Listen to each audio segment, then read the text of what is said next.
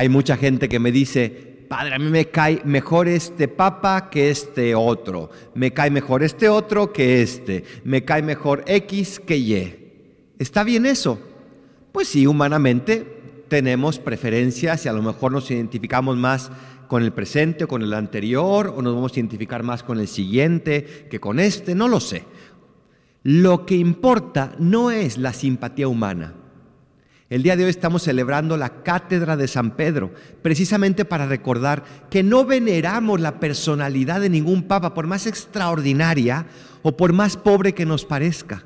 No estamos aquí para rendirle homenaje a esa personalidad, sino para agradecerle a Dios esa promesa que el día de hoy le hizo a Pedro. Tú eres Pedro y sobre esta piedra edificaré mi iglesia.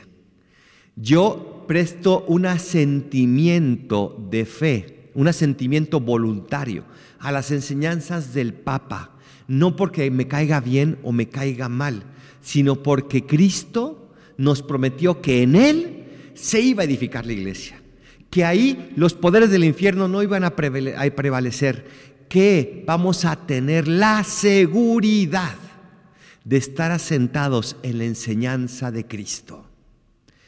Ahora bien, hago una aclaración. No siempre que el Papa enseña es magisterio extraordinario, es decir, no siempre que el Papa dice algo es ex cátedra desde la cátedra, no. El Papa muy pocas veces enseña ex cátedra la mayor parte de las veces es su magisterio ordinario, por ejemplo, lo que dice en una entrevista, lo que dice en una audiencia de los miércoles, lo que dice en un discurso, no es ex cátedra, no tiene el valor de una enseñanza perpetua y perenne sino que puede estar hablando de algo puntual, de algo que está sucediendo ahora, puede dar incluso su opinión como persona, no como papa.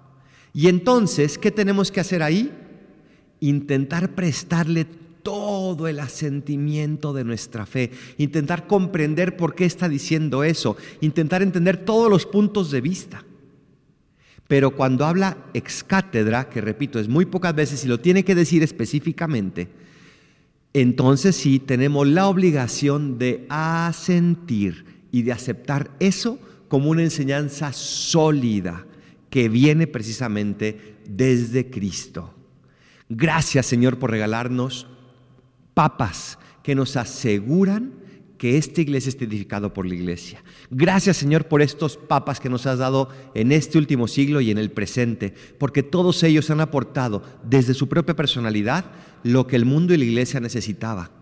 Pidamos por el Santo Padre actual, pidamos también por el Papa Benedicto, que Dios nuestro Señor los sostenga y les ayude a fortalecer siempre al rebaño a través, en primer lugar, de su vida santa y, en segundo lugar, de sus enseñanzas.